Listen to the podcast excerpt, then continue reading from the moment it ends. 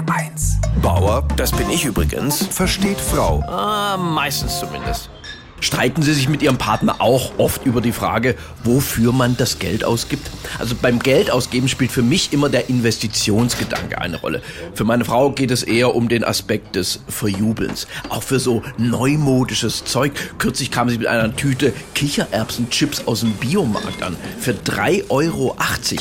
Ja, die waren lecker, aber wenn ich Chips esse, will ich doch nicht, dass die gesund schmecken. Wissen Sie, ich bin nicht geizig, ich will nur einfach kein Geld ausgeben. Meine Frau sieht das im Prinzip auch so, aber die vergisst es dann halt immer. Wir waren kürzlich in der Stadt und da sagt sie, ja, hast ja recht, ich sollte schon ein bisschen aufs Geld achten. Oh, guck mal, die Schuhe da sind schön. Ich glaube inzwischen, sie braucht das auch ein bisschen für ihr Wohlbefinden. Wenn sie Kopfschmerzen hat, dann nimmt sie keine Paracetamol, sondern bestellt sich ein neues Oberteil. Ich dagegen gebe Geld ausschließlich für sinnvolle Dinge aus. Jahrgangschampagner zum Beispiel. Wissen Sie, was Jahrgangschampagner in den letzten Jahren für eine Wertsteigerung hatte? Gut, man darf ihn dafür nicht trinken, aber im Notfall könnte ich ihn verkaufen. Geld, das meine Frau dagegen ausgibt, ist weg.